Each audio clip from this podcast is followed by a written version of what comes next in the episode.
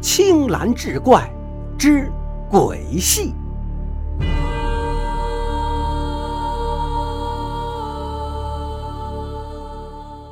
话说明永乐年间，经过四十多年的休养生息，不复当时的颓靡落败。老百姓在茶余饭后也有了观赏戏曲的闲情雅致。全国各地的戏班子如雨后春笋一般冒了出来。这些戏班，小的在几个村落之间往返，大的天南海北巡演，甚至去京城给达官贵人专程演出。在这期间，就有这么一个戏班，名曰凤鸣园，班主姓张，是个出名的善人。其中演员和杂役等多是张老板收留的之前逃难的难民留下来的孤儿。虽然戏班的日子清苦一些，但是对于这些孩子而言，好歹也要好过饿死于荒野。于是纷纷尽心尽力地唱戏演出，比其他戏班的演员都更卖力气，也都更为好学。得益于这群孩子的好学，以及张班主善人的名望，各家办喜事的时候都喜欢请凤鸣园来唱戏助兴。毕竟在当地人眼中看来，请到这个戏班也算是造福积了阴德。戏班这帮孩子也不负众望，总能以赫亮动听的曲目讨得全城百姓的一片喝彩。时日久了，这凤鸣园的名气越来越大，孩子们的生活也越来越好。但是这个戏班子却有一个规矩，那就是不去外县唱戏，尤其春夏两季，给多少钱都不去。对于此事，县中百姓众说纷纭。多离奇的猜测都有。面对众多弟子的询问，张班主只能含泪哽咽着说出了自己的伤心往事。二十多年前，张班主还是弱冠之年，也就是二十来岁。因为家里实在太穷了，便学戏讨生活。那个时候的戏班子不叫凤鸣园，而是叫鸾鸣园。在这里，张班主凭借着自己的肯学和亮丽的嗓音，深得老班主的器重，成为了当时戏班子中的二师兄。这一年的夏天。外县请栾明元出城唱戏，整个戏班的人翻山越岭，走山间的道路，来到临县。那几天里，那真是每一场戏都能赢得满堂喝彩，所有的观众无不叫好。主家面子上也高兴，便多给了些银两。按说这本是应该宾主尽欢的事情。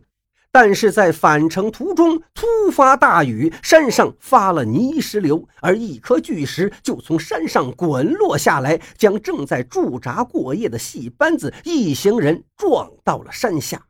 唯有那张班主当时因为感冒引起的嗓子不适，提前一天而回去了，才幸免于难。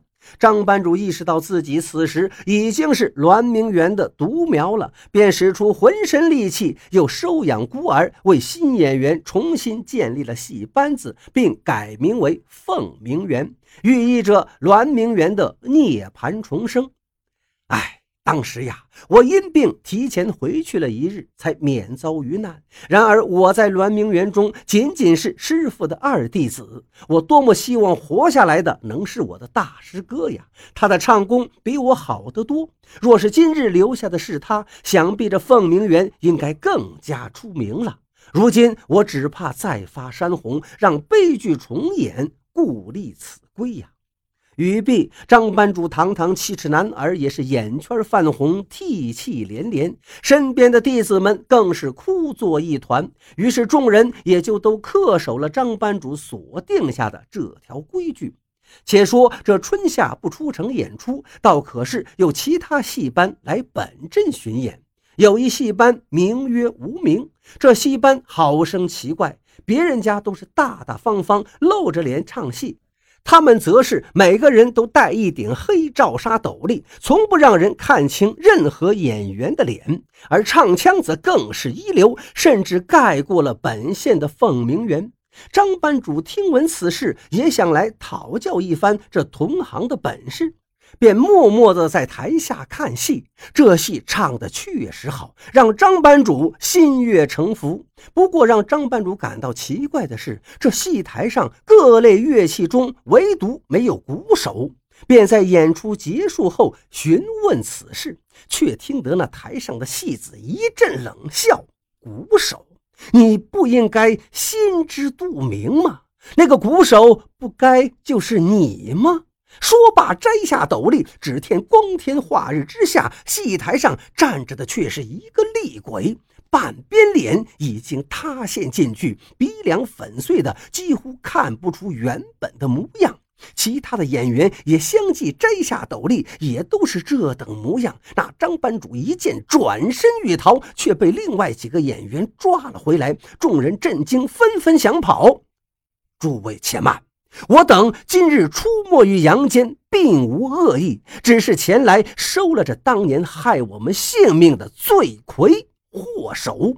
在这鬼魂的口中，众人才得知了当年的真相。原来，当年这张班主鬼迷心窍，想要独吞戏班子的财产，便雇人以巨石从山上滚落，谋害众人。而在之前栾明园的最后一场戏中，本应担任鼓手的他，以生病不适为由提前离去。在众人的惊叹声中，鬼魂们架起张班主，消失无踪。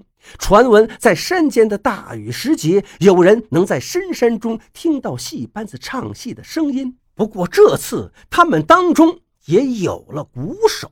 人在做，天在看。